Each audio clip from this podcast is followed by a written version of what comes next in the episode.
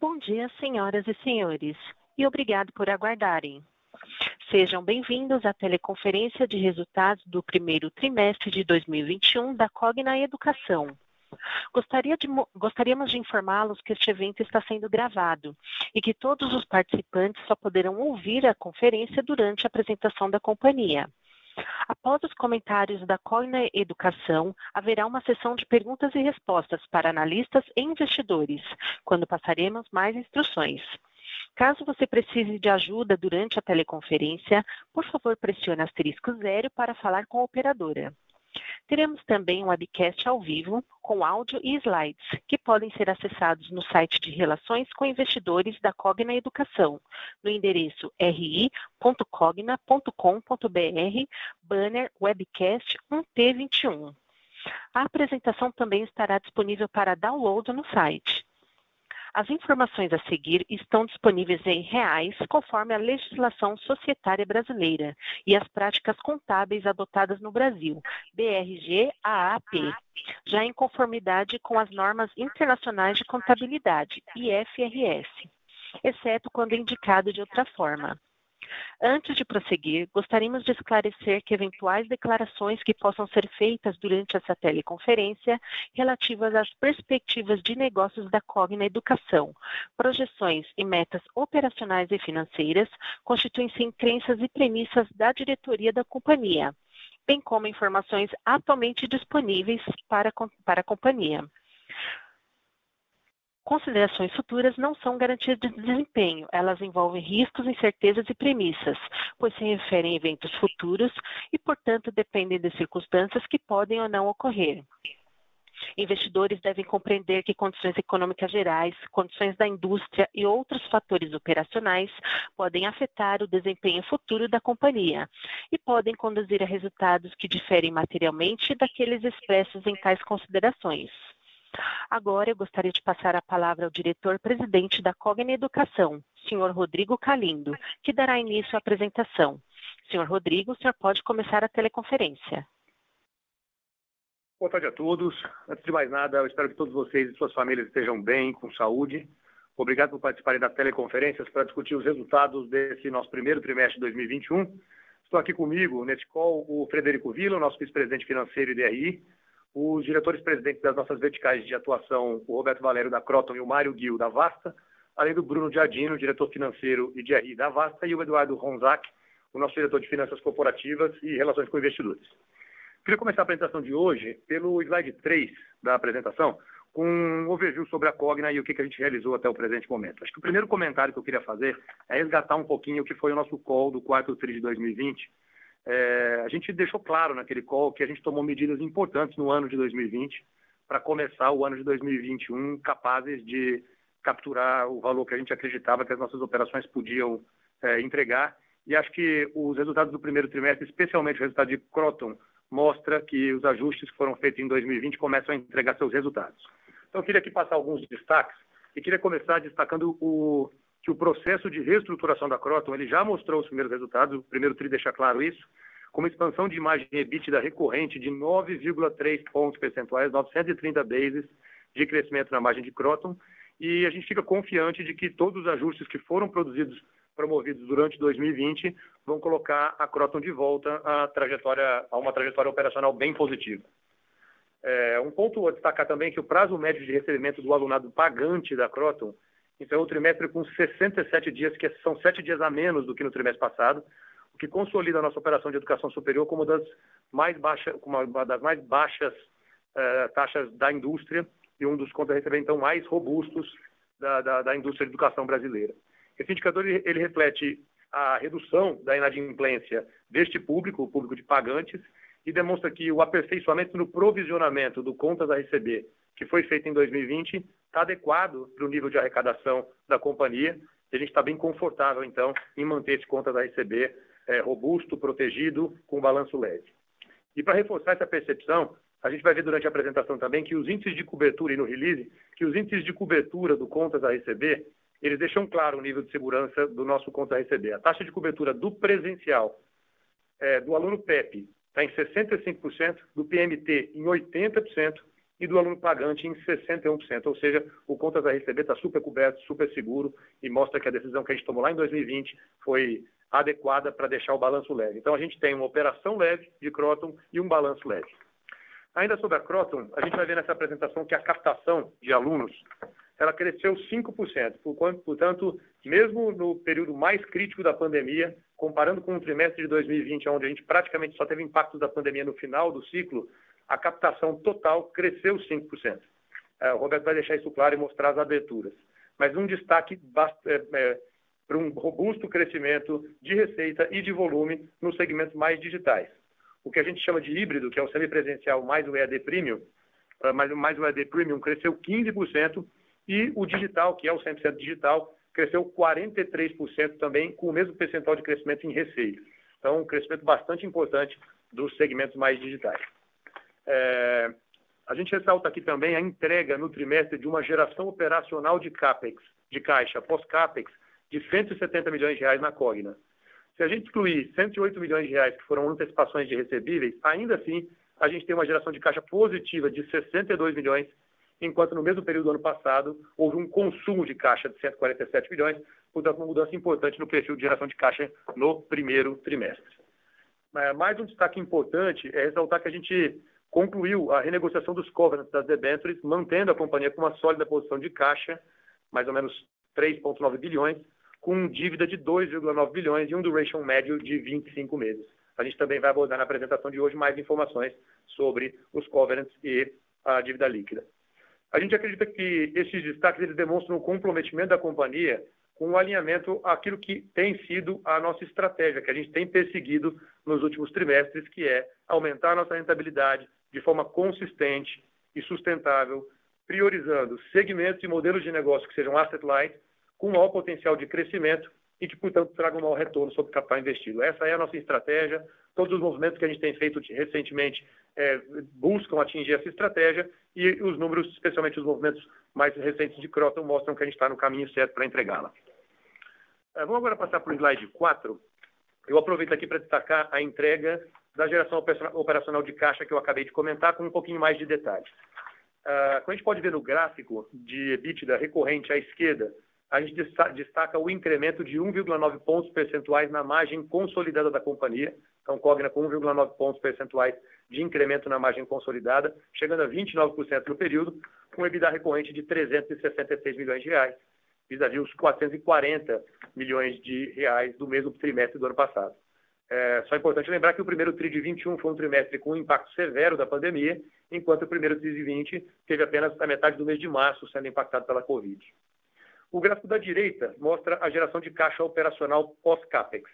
Apesar desses impactos no EBITDA, a gente entregou muito mais geração de caixa no primeiro trimestre de 21 do que no primeiro trimestre de 20, o que mostra que a gente está gerando um EBITDA de alta qualidade na geração de caixa.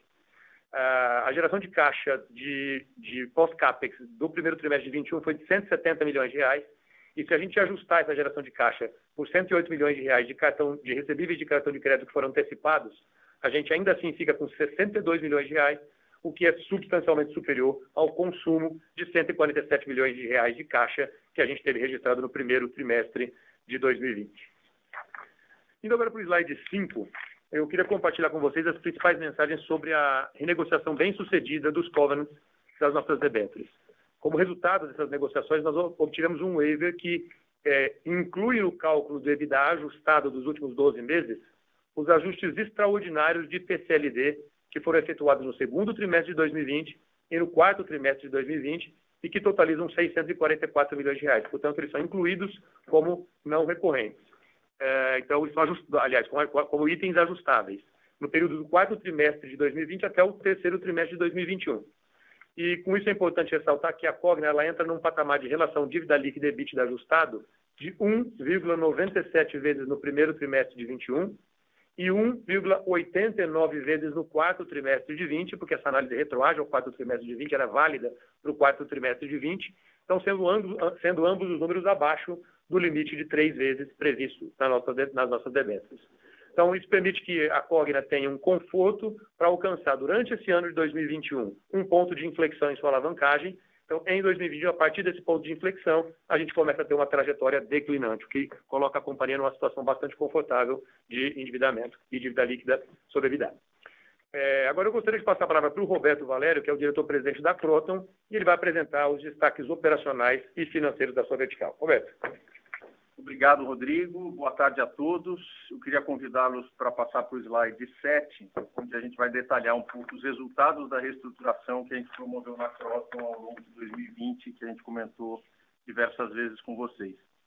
Bom, como podemos observar, os resultados do primeiro trimestre de 2021 deixam bem claro que a Croton está recolocada numa trajetória positiva de rentabilidade e de redução de inadimplência também. É, nesse sentido, eu acho importante destacar que, mesmo com a queda na receita, né, que foi impactada pela formatura dos alunos fiéis, ou seja, na base de alunos, foi impactada também pelo atraso do Enem pelas captações menores, especialmente no presencial, em função da pandemia, o EBITDA recorrente da companhia cresceu 18% no período, uma expansão de margem da ordem de 9,3 pontos percentuais.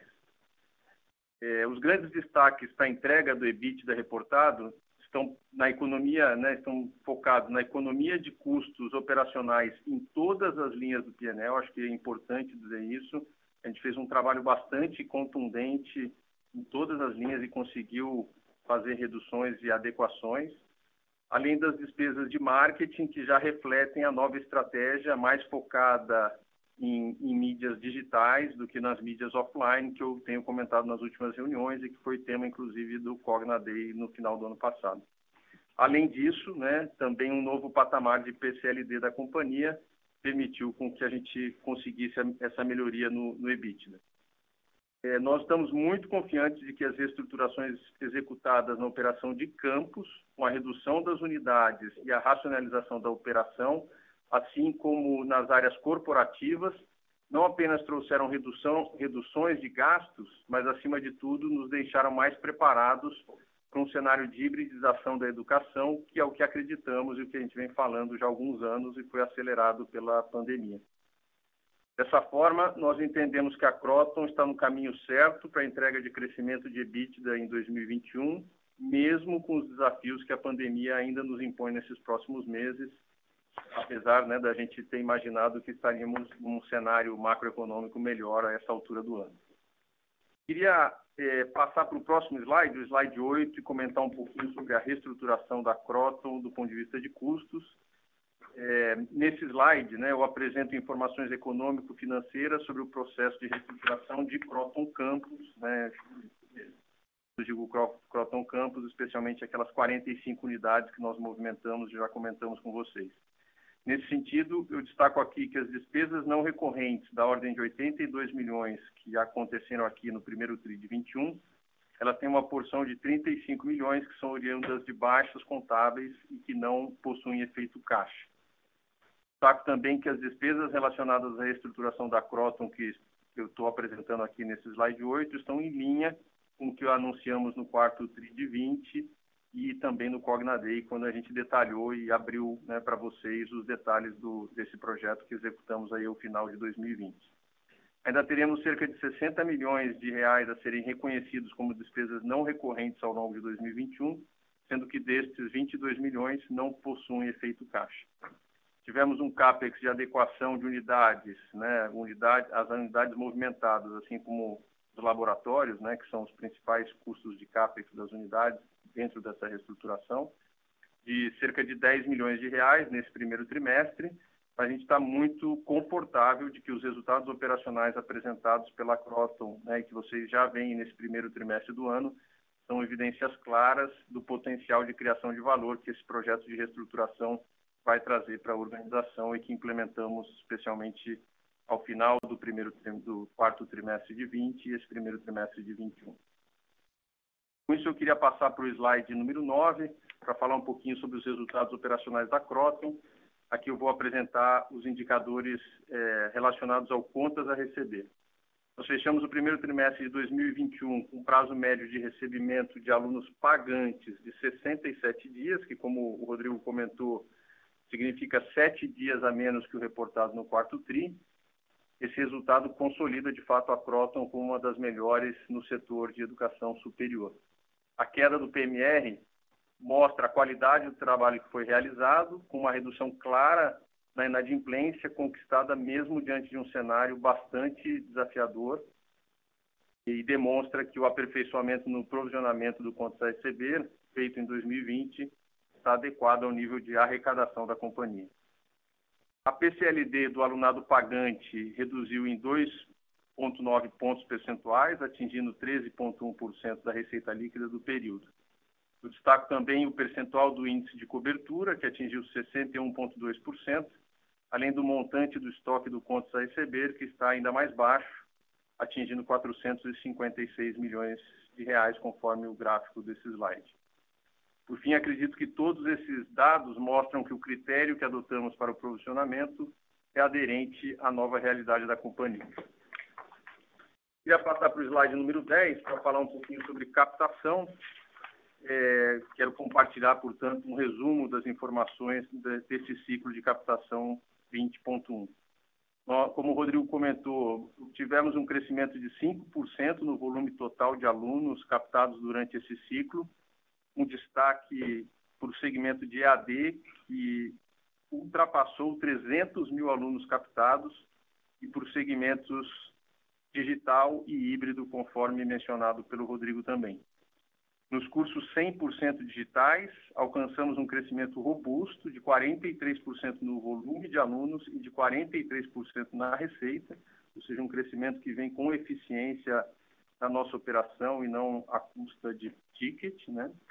E acho importante destacar que nesse segmento é onde o grosso da competição acontece, portanto, crescer volume e receita nessas taxas é de fato bastante contundente. Outro destaque foi o segmento híbrido, que compreende todos os nossos cursos é, semipresenciais e premium, que obteve 15% de crescimento em receita nessa safra, puxada especialmente por uma melhora de mix, com o EAD Premium crescendo 65% das suas receitas.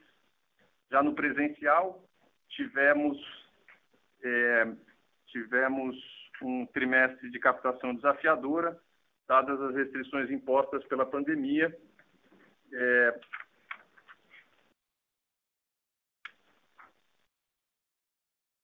impostas pela, pela pandemia.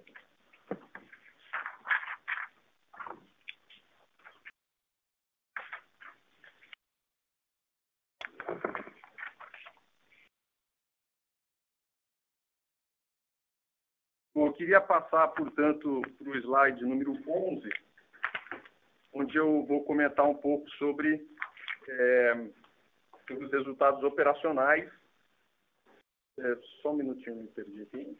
Slide número 11, é exatamente é, bom para falar sobre os resultados operacionais. Então, por fim, é, eu gostaria de encerrar minha apresentação, é, começando comentando sobre a receita. Destaco que a redução de receita no período, que chegou a 713 milhões, foi devido aos efeitos né, da pandemia no ensino presencial, assim como a, o delay do Enem, é, com impacto direto nas captações, além da redução da base de alunos do FIES.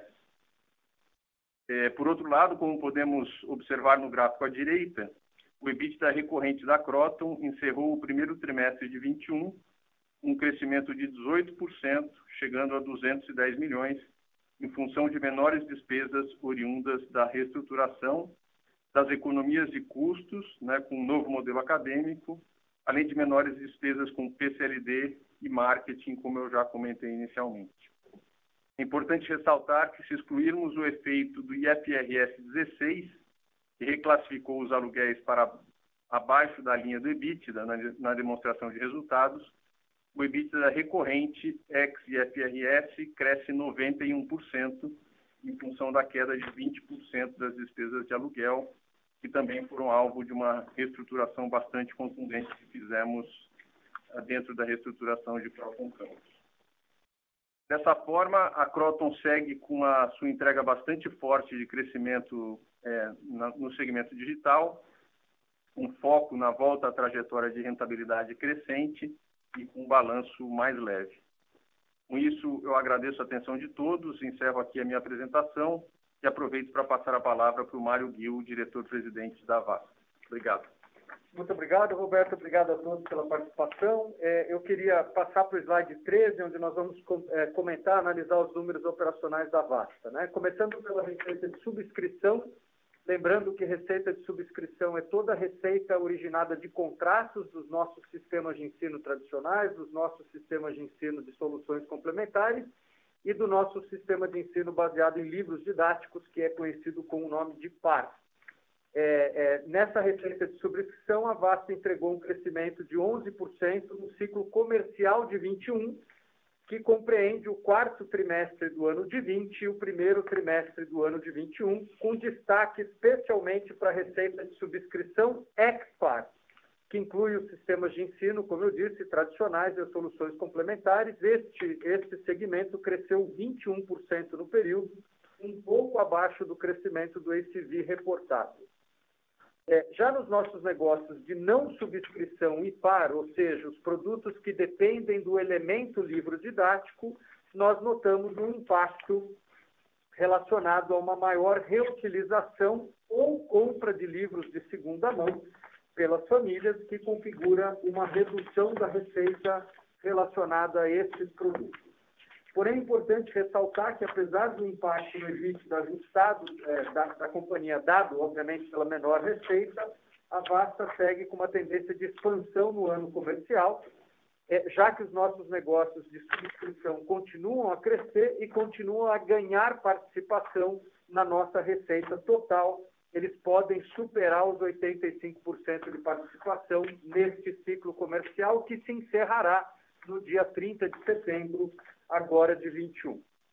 É, dessa forma, eu, eu, termino aqui a minha participação. Eu queria devolver a palavra para o Rodrigo. Obrigado, Gil.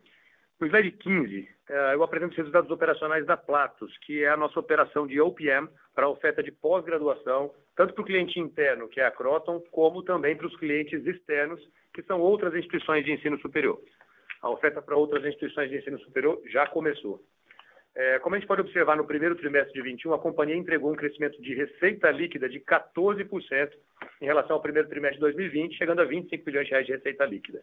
Só que é importante comentar que em 2020 nós decidimos focar a nossa estratégia de pós-graduação da Platos no ensino digital, que é mais rentável, mais escalável e tem mais potencial de crescimento. E quando a gente analisa o, recorte de receita da pós-graduação digital, a base de alunos cresceu 32% e a receita líquida cresceu 28%. A margem tem uma queda, no gráfico da direita a gente pode perceber essa queda, mas ainda em patamar elevado de 35%.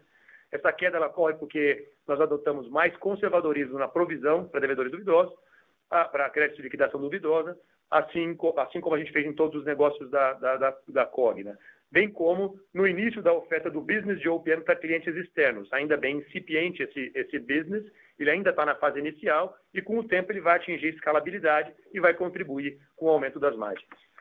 Então, a Platos ela vem se consolidando como um business de growth, que cresce receita a 28% nesse trimestre, mas ao mesmo tempo consegue manter margem EBITDA na casa dos 35%. Passo agora para o slide 17, onde eu queria detalhar os resultados operacionais da Saber. A companhia teve queda de receita líquida, ela foi impactada pelo efeito persistente da pandemia, um efeito mais longo, mais prolongado do que imaginávamos, e, e teve seu momento mais crítico exatamente nos meses de decisão dos pais de matricular seus filhos na escola.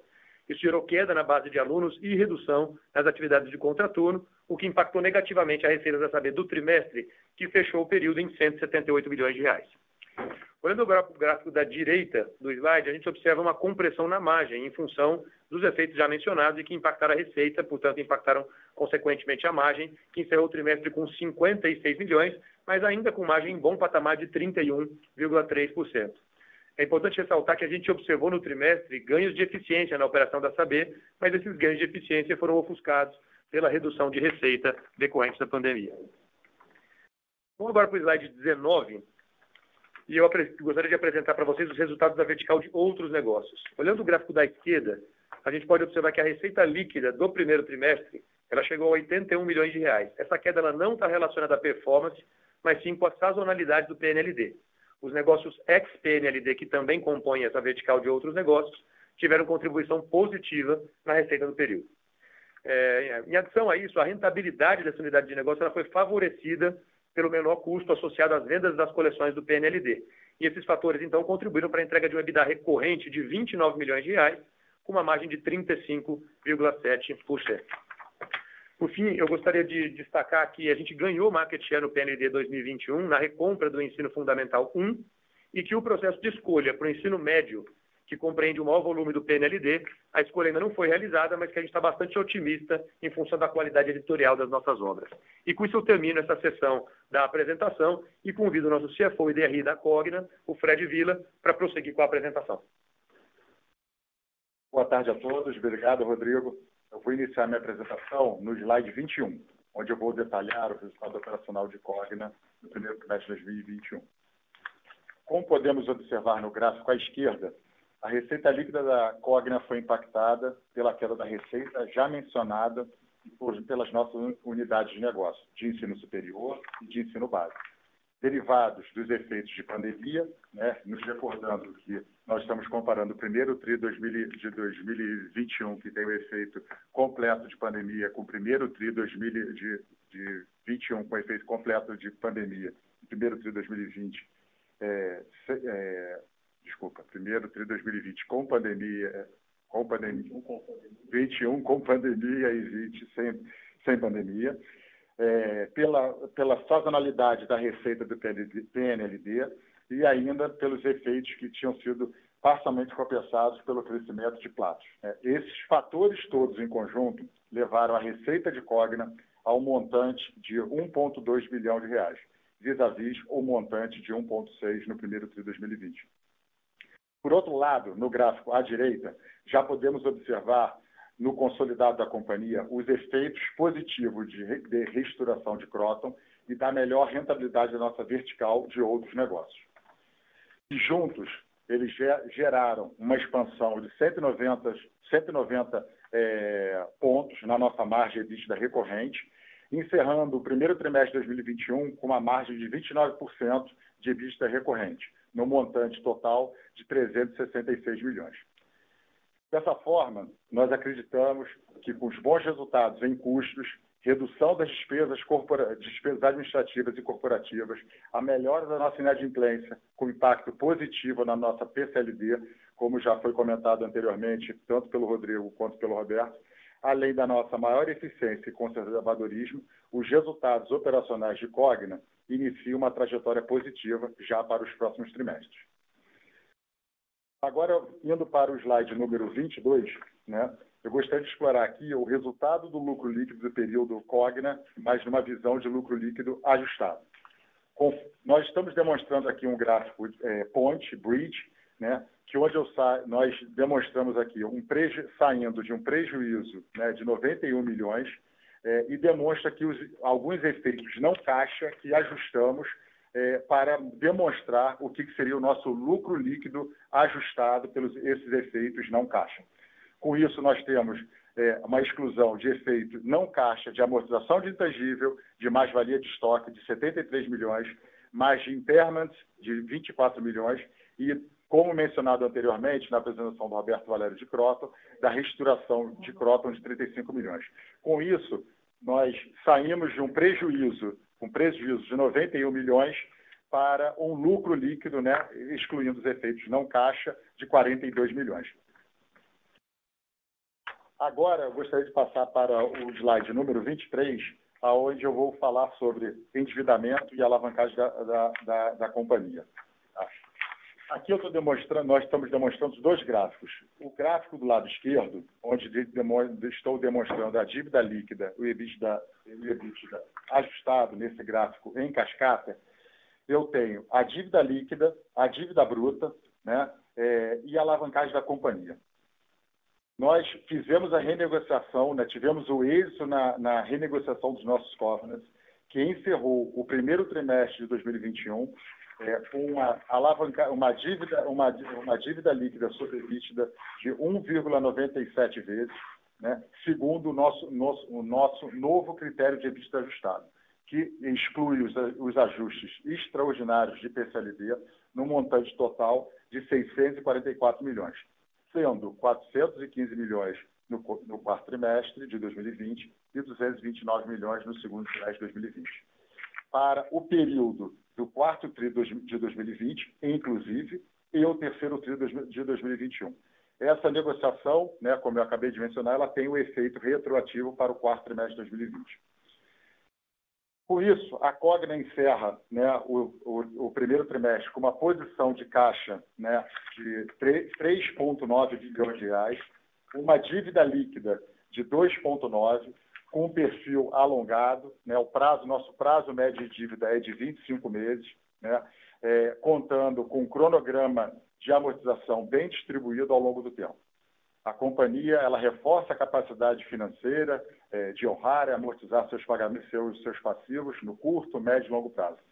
Dessa forma, mantemos um posicionamento conservador que mantém a alavancagem da companhia sob controle. Com isso, agora eu termino essa minha breve apresentação e, e, e convido novamente é, o Rodrigo para as considerações finais. Obrigado a todos. Obrigado, Fred. Eu queria encerrar a nossa apresentação desse primeiro trimestre de 2020 no slide 24, onde a gente vai passar rapidamente as, sobre as perspectivas que a gente tem para a Cogna e sobre cada uma das nossas unidades de negócio. Acho que é reforçar alguns dos pontos que a gente falou hoje na apresentação. É, em Croton, acho que são duas grandes mensagens. Né? Um crescimento muito forte no digital e a volta da trajetória de rentabilidade com o balanço leve. Acho que essas são as mensagens. É, digital crescendo 43% receita líquida no 100% digital, 15% no híbrido, então um crescimento bastante forte, é, com preservação de ticket, como o Roberto comentou, e rentabilidade com, com Croton crescendo 930 bases de margem, é, tudo isso com um balanço leve em 67 dias de prazo médio de pagamento do, de recebimento dos, dos alunos pagantes de Croton. Então, a gente fez tudo que precisava ser feito, tivemos um ano difícil em 20 para tomar as decisões difíceis que precisavam ser tomadas o resultado começa a aparecer, a gente fez o que tinha que ser feito, está de volta ao jogo.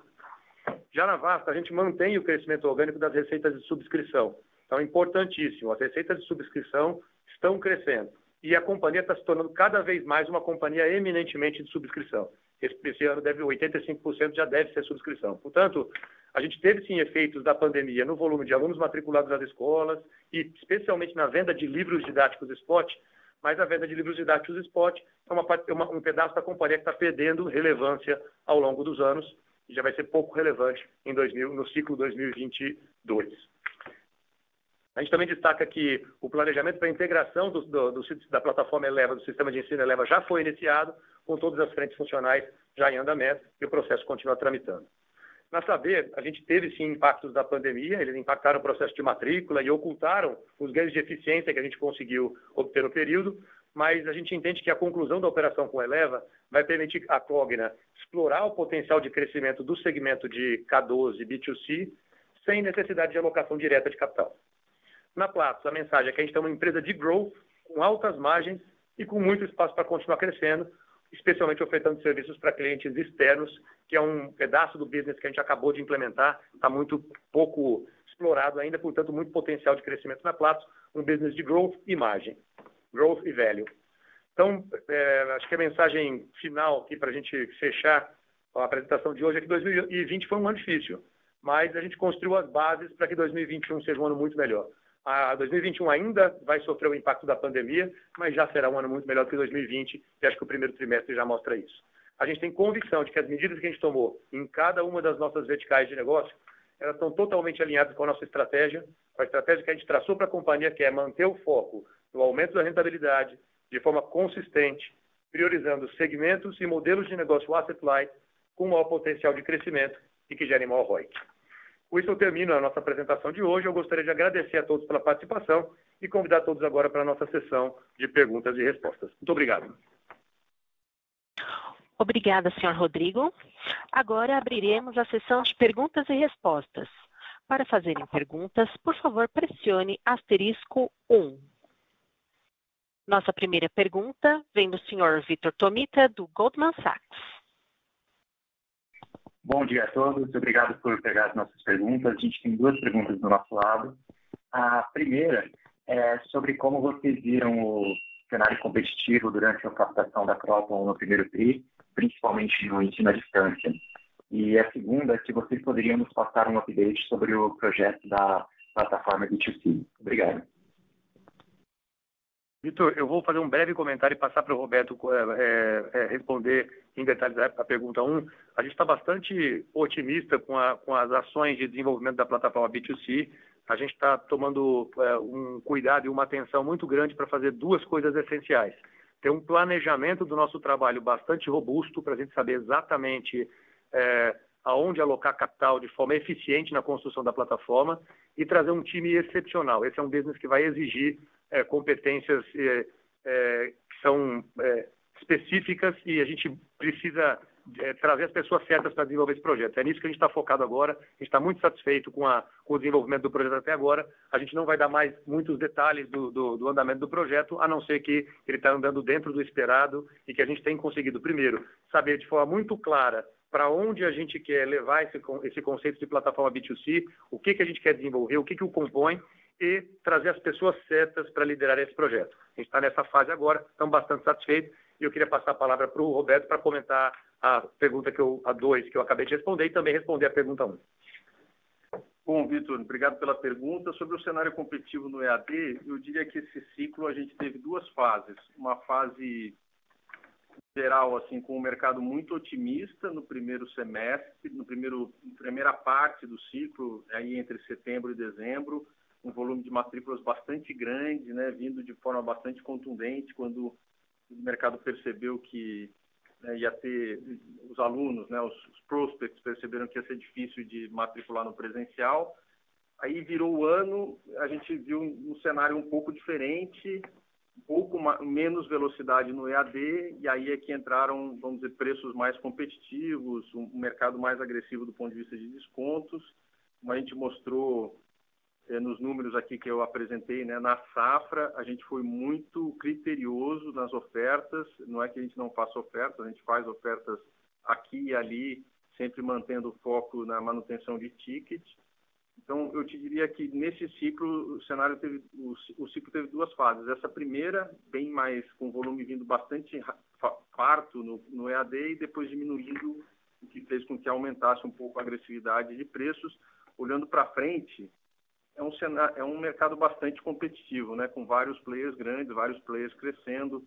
Então, eu entendo que ele vai continuar competitivo e a, e a estratégia para poder maximizar o resultado aí é fazer captação de alunos com qualidade, ou seja, ter critérios de avaliação de aluno no funil né, de vendas, para que a gente possa, de fato, buscar a conversão dos, dos alunos que têm melhor qualidade, que possam ter um duration maior, para a gente capturar um LTV maior, né? Eu, só, eu queria só aproveitar para destacar também que a gente fez, né?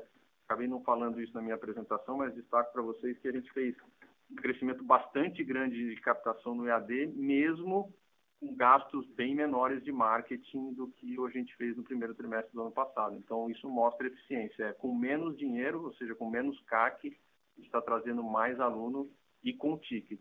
Então, estou bastante confiante aí, mas o cenário é, é competitivo. Muito obrigado.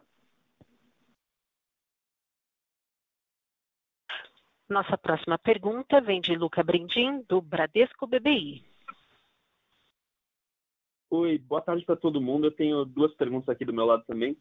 A primeira, mais complementando essa que vocês acabaram de responder, com relação ao ticket do EAD, é, se vocês puderem falar um pouco como é que foi o funcionamento do ticket comparando os cursos iguais, que obviamente teve uma queda aí muito em função de mix, mas considerando os mesmos custos, é, os mesmos cursos, como é que isso acabou se comportando? E uma segunda, com relação à nova estratégia de vocês agora de marketing mais focado no digital, é, vocês perceberam alguma diferença no perfil do aluno com esse novo meio de captação, seja idade ou situação financeira, alguma diferença aí por estar captando mais em mídias digitais do que como estavam fazendo antes? É, era isso. Obrigado. Oi, Luca. O Roberto vai responder ambas as perguntas. Obrigado.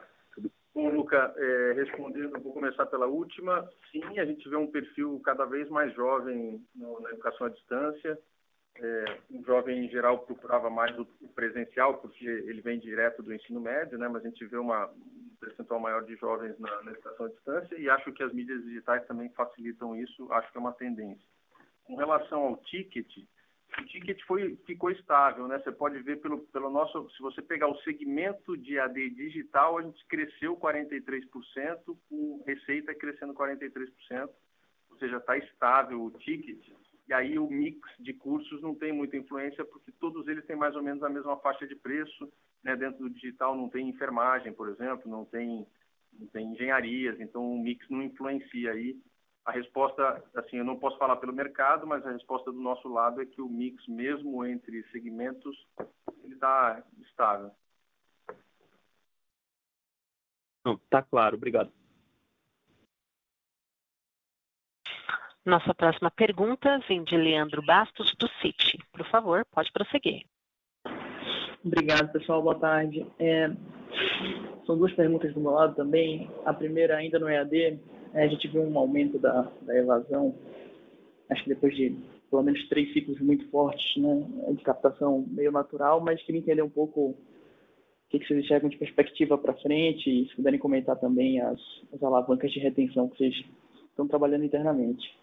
Essa é a primeira pergunta. E, e a segunda, né, até pegando o comentário do, do Garino durante a apresentação, é, queria explorar um pouquinho uma, a expectativa que vocês estão para o PNLD de 2022, né, que deve ser anunciado esse ano.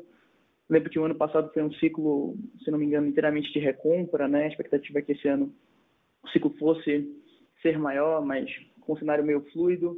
Queria entender um pouquinho como é que vocês estão, é, como é que está a expectativa para o PNLD nesse ciclo. É isso. Obrigado, pessoal. Olá, Leandro. Rodrigo, obrigado pela pergunta, pelas perguntas. É, vou responder, a, comentar sobre a primeira pergunta, depois eu passo para o Roberto passar um pouco mais de cor. É, o aumento da evasão é natural quando você tem um processo de captação muito forte, né? porque a evasão acontece de forma muito mais acentuada no primeiro semestre e para alunos calouros. Então, quanto mais representativa é a base de alunos captados, maior é a taxa de evasão. Então, tem um mix, é, ela é decorrente é, é basicamente do mix de mais alunos captados. Né? Ela é o efeito colateral de ter uma captação excepcional de 300 mil alunos, mas eu passo para o Roberto para falar um pouquinho sobre as estratégias de retenção que a gente que a gente tem implementado, especialmente no digital, especialmente em relação a, a incremento de NPS e tudo mais. É, Leandro, obrigado pela, pela pergunta. Rodrigo, obrigado pela introdução. É, aqui, é, além do que o Rodrigo já comentou do aumento do volume, é, eu te diria que o, a evasão no EAD ela vem um pouquinho mais concentrada no semipresencial. Então, a gente tem é, teve matrículas, por exemplo, no ciclo anterior de semipresencial. O aluno, apesar de ter se matriculado no semipresencial e não ter que ir na aula né, todos os dias no polo, ele ainda assim vai uma vez por semana, às vezes duas, duas vezes por semana, como é o premium. E a gente viu uma evasão mais concentrada nesses dois segmentos, né, no, no premium e no semipresencial, o que é completamente fora do normal, porque o EAD é, é, semipresencial tem mais, tem uma taxa de retenção maior. Então, o que me leva à conclusão de que a pandemia impactando um pouco a evasão. Então, além do comentário do Rodrigo de um volume maior, a pandemia está impactando o cluster de alunos de AD que tem presencialidade, o que faz bastante sentido, porque, inclusive, né, o presencial a gente vê um pouco dessa, dessa pressão. E respondendo para você é, prospectivamente, acho que isso deveria se normalizar, esse efeito do, do semipresencial e do premium, né, não ter presencialidade a, e pressionar a evasão, mas como a gente está muito confiante de que as captações vão continuar sendo crescentes, a gente tem, vamos dizer, redução de pressão de um lado, se a pandemia acabar, mas também aumento de pressão do outro, se a gente mantiver essas taxas de crescimento nesse, como a gente está acreditando. Leandro, respondendo agora a sua, pergunta, sua segunda pergunta, é, a gente, em 2021 a gente teve a recompra do ensino fundamental 1. Né? O processo de escolha do ensino médio que estava previsto para acontecer, para já ter acontecido, ele foi é, postergado e deve acontecer entre 21 e 22. Qual é a nossa expectativa? Que ele aconteça, que de fato aconteça. É um grande volume. Se ele não acontecer, tem recompra, mas se ele acontecer, aí tem escolha, e havendo escolha, a gente acredita que pode aumentar o nosso market share.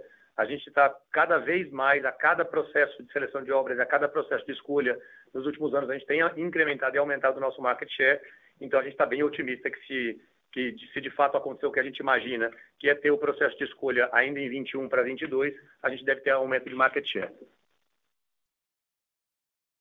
Obrigado, pessoal. Obrigado, Galina. Nossa próxima pergunta vem de Andres Coelho, do Scotiabank. Por favor, pode prosseguir. Muy bien, muchas gracias. Eh, yo sé que ustedes hablan español, así que les voy a hacer la pregunta en español. Eh, primero, eh, quisiera saber si la evaluación de saber eh, en el deal con el EVA eh, ha cambiado después de los resultados del primer trimestre o si la evaluação permanece igual. E tenho uma segunda pergunta. Gracias. Olá, André. Uh, André, se você me permite responder em português, só me diz se você que prefere que a gente responda em português ou em inglês, por favor. Português. Ok, obrigado. É, sim, existe um componente de, é, de, de, de preço variável na transação de saber, é, existe um mínimo também, portanto, independente de qual seja a receita, existe um mínimo, e exatamente os mesmos critérios de redução de preço que existem na transação, na operação para precificar saber, existem também na, na, contrapartida da compra da operação de eleva pela vasta. Então, a, havendo mais receita de uma das operações, ela fica, a, os preços ficam estáveis, e havendo menos receita, esses preços são diminuídos até chegar num piso aonde a partir do qual não há mais redução. Então, esse é o critério e ele é exatamente o mesmo, com os mesmos critérios para ambas as companhias. Ah, ok. Y la, la segunda pregunta es eh, sobre evolución tecnológica. Eh, recientemente vimos una IPO en Canadá de una empresa que es una especie de Airbnb del negocio de educación, en donde básicamente ofrecen a profesores de todo el mundo la posibilidad de subir sus cursos, ¿no? eh, y, y, comercializan esos cursos muy, muy parecidos al modelo de negocios de, de, Airbnb, pero en educación. Y yo recuerdo en el Investor Day de, de Cognan, eh, ustedes hablaban de la creación de un Amazon del negocio de, de educación en Brasil. Eh, me gustaría saber estratégicamente eh, qué está haciendo la compañía en términos de evolución tecnológica eh, y, si, y, si, y si tienen pensado algún modelo de negocio similar a, a, a, al de Airbnb, en donde se abre la plataforma para que cualquier persona la use. Gracias. Andrés, eu vou, eu vou responder a sua pergunta de uma forma um pouco mais genérica e depois, se você quiser alguma resposta um pouco mais específica, você me faz uma tréplica que eu, que eu dou mais, um pouco mais de cor. Mas é, é, a, gente, a gente entende que o caminho, de fato, se se a gente entender que em algum momento faz sentido internacionalizar, de fato, o modelo de plataforma e tecnologia é o que vai viabilizar o processo de internacionalização da Cogna. Então, quando a gente definir e decidir pela internacionalização, os caminhos naturais serão as nossas plataformas. Na educação básica, a plataforma Vasta, na, e, e para jovens e adultos, a nova plataforma de jovens e adultos que a gente está construindo e que foi anunciada no Cogna Day. Então, de fato, são caminhos muito naturais de internacionalização. Se você pegar as plataformas que é, é, realizam parcialmente o que a gente pretende realizar na nossa plataforma B2C de jovens e adultos, boa parte delas já se internacionalizou e já vende para outros países é, é, as soluções que elas, que elas também vendem aqui no Brasil. Então, eu, eu acho, eu acho que é natural que, porque é escalável, porque é digital, porque se aproveita toda a plataforma de tecnologia, porque é o jeito mais fácil de entrar e, e, em, outras, em outras geografias. Então, esse é o caminho. O que, que a gente tem feito? Esse é um trabalho de longo prazo, tá, Andrés? A gente vem trabalhando para mudar o mindset da companhia desde 2017. Então, já faz quatro anos que a gente vem mudando a cultura da companhia. A gente saiu de uma cultura onde negócio e tecnologia eram separados para uma cultura onde negócio e tecnologia andam juntos uma cultura onde a gente só fazia, prestava serviços B2C, para uma cultura mais ampla, onde diversos modelos de negócio são desenvolvidos, B2B, B2C, no ensino superior e na educação básica. A gente saiu de uma cultura mais é, é, estática e funcional para uma cultura mais ágil. Então, tudo isso foi a condição para a gente se credenciar para poder fazer o salto de evolução tecnológica. Agora, dentro da plataforma, a gente tem dois caminhos para desenvolver a plataforma B2C de jovens e adultos e eles não são excludentes. Muito provavelmente a gente vai ter ambos acontecendo. Parte dessa plataforma vai ser desenvolvida e parte dessa plataforma pode ser acelerada com pequenas aquisições de startups que possam acelerar o processo de construção da plataforma. O que a gente entende é que uma combinação de desenvolvimento interno com aquisições é que vai dar a celeridade e a qualidade que a gente precisa para a plataforma. Eu diria que hoje na Croton a gente tem um mindset digital completamente diferente do que a gente tinha dois anos atrás e a gente está trazendo para a plataforma que times que a gente deve anunciar em breve, nos próximos meses, nas próximas semanas ou meses, a gente deve anunciar os líderes dos times da plataforma, que são pessoas que vão ajudar na construção dessa cultura digital que a gente precisa para ser para buscar ser o winner no business de plataforma B2C de jovens e adultos. Isso já aconteceu em Vasta, a construção da plataforma em Vasta já aconteceu, o business já é um business é, é, completamente digitalizado, a gente já tem hoje uma cultura, uma cultura de plataforma, já, já se apropriou de como desenvolver o business de plataforma na Vasta, a solução tecnológica da Vasta e a plataforma de tecnologia da Vasta, que é o plural, é, na nossa leitura, a plataforma mais robusta para a oferta de conteúdos K-12 no Brasil. Ela teve mais de 50% do web traffic de conteúdos de K12 no Brasil no ano passado. Então, a gente está muito satisfeito com o que a gente tem feito de tecnologia e produto em, em Vasta. Cogna evoluiu sens sensivelmente a qualidade dos seus produtos e da sua solução de tecnologia, e na plataforma a gente dá o passo final, que é aí sim trazer uma cultura totalmente digital para construir esse novo business. Então, acho que a mensagem final é: é um processo longo, mas a gente começou há muito tempo, então a gente está muito bem posicionado para conseguir jogar esse jogo que exige de fato uma mudança cultural e digital importante. Ok, obrigado. Nossa próxima pergunta vem de Marcelo Santos, da JP Morgan. Boa tarde a todos, obrigado por pegar as perguntas, são duas. A primeira, eu queria uh, pegar um pouco a visão de vocês sobre o vestibular do meio do ano. Sei que está um pouco longe, provavelmente não começou ainda, mas vocês acreditam que na parte de campus já tem espaço para ter uma certa recuperada, se o andar da carruagem continuar como está? E uh, vocês acham que pode ter algum tipo de ressaca no vestibular de EAD imagino que vocês façam pesquisa com seus alunos. Será que alguns alunos que estão entrando em AD não gostariam, na verdade, de estar fazendo campus? Existe algum risco aí da reabertura para o business de AD? Essa é a primeira pergunta. E a segunda pergunta é, é, agora que vocês estão com uma situação mais confortável em termos de alavancagem, dado a renegociação do, do, do Covenant, uh, surge, pode surgir espaço para M&A. Tem alguma coisa em mente? Seriam essas pequenas aquisições para viabilizar o um modelo uh, ah, B2C de jovens e adultos, ou teria algo a mais que, que você está considerando? Tirando a VASP, fora da VASP. Olá, Marcelo, tudo bem? Rodrigo, obrigado pelas perguntas. Eu vou responder a segunda e depois eu passo para o Roberto responder a primeira. É, a resposta é sim. A gente, obviamente, é, a gente ainda tem naturalmente um processo, como a gente disse na apresentação, um processo de evolução da, da, dos indicadores de dívida líquida, ah, durante o ano de 2021 e depois desse ponto, desse ponto de ainda tem um, uma, um crescimento não, não tão relevante, mas algum crescimento nesse indicador e depois ele passa a cair. Então, ah, obviamente, a gente está acompanhando o indicador, está muito confortável com o indicador, a gente está super. É, depois, depois que a gente é, fez a renegociação, que foi simplesmente a renegociação dos covenants excluir aquilo que era não recorrente, né? Aquilo que era extraordinário, que era a, PCD, a PCLD não recorrente, que foi lançada no segundo e quarto tri. Mas depois que a gente fez isso, a gente está muito confortável. Isso pode, sim, trazer algum espaço para M&As. Não M&As transformacionais, mas para M&As. Quais são as prioridades da companhia? Primeiro, pedaços de plataformas ou plataformas que possam acelerar o processo de construção do, no, do, do, nosso ecossistema de educação de jovens e adultos B2C, ou da nossa plataforma B2C. Então, é, é, uma plataforma bastante complexa, com muitos serviços que vão estar incluídos ali, mas pedaços dessa solução podem sim ser adquiridos. E a segunda prioridade é alguma faculdade de medicina que faça sentido no nosso portfólio. A gente tem hoje faculdades de medicina que são extremamente bem avaliadas pelo Ministério da Educação e com ENAD de alto, é, com, com, notas de ENAD bastante altas, ou seja, a gente consegue entregar um ensino médico de alta qualidade, Importante que a gente dá pouca ênfase para discutir o ENAD dos nossos cursos de medicina, mas eles são excepcionais. E o segundo ponto é, as nossas faculdades de medicina têm altas margens. Então, a gente consegue, conseguiu conciliar na nossa solução, na nossa operação de ensino médico, altas margens com alta qualidade.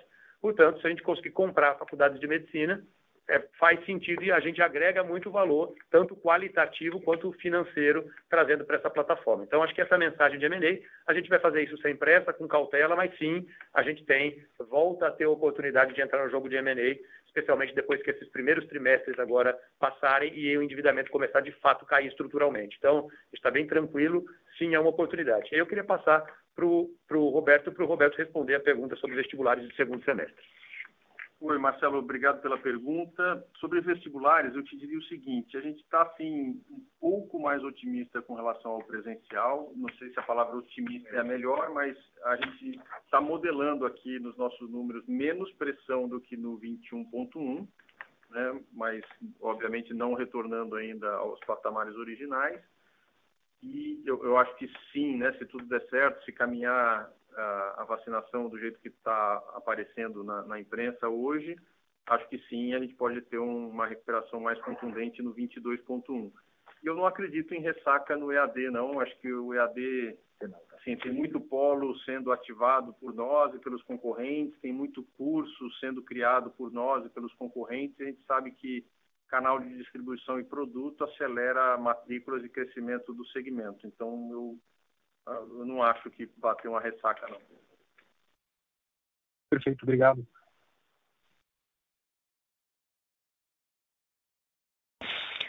Agora, gostaria de passar a palavra para a Cogna para as considerações finais. Bom, senhoras e senhores, eu queria agradecer a presença de todos nesse call de resultados e só reforçar. Eu acho que a gente começa nesse primeiro trimestre de 2020 a colher os frutos de um processo duro, mas necessário, que a gente implementou em 2000 e, desculpa, em 2021, primeiro trimestre de 2021, de, de, medidas duras e necessárias que a gente tomou em 2020. A gente está bastante confortável que a gente colocou a, a, a, companhia numa nova trajetória de geração de valor e a gente acredita que os próximos trimestres vão reforçar essa percepção. Eu queria deixar um abraço a todos e colocar nossa área de RI à disposição para mais perguntas. Um abraço e boa tarde. A teleconferência de resultados da Cogna Educação está encerrada. Agradecemos a participação de todos e tenham uma boa tarde.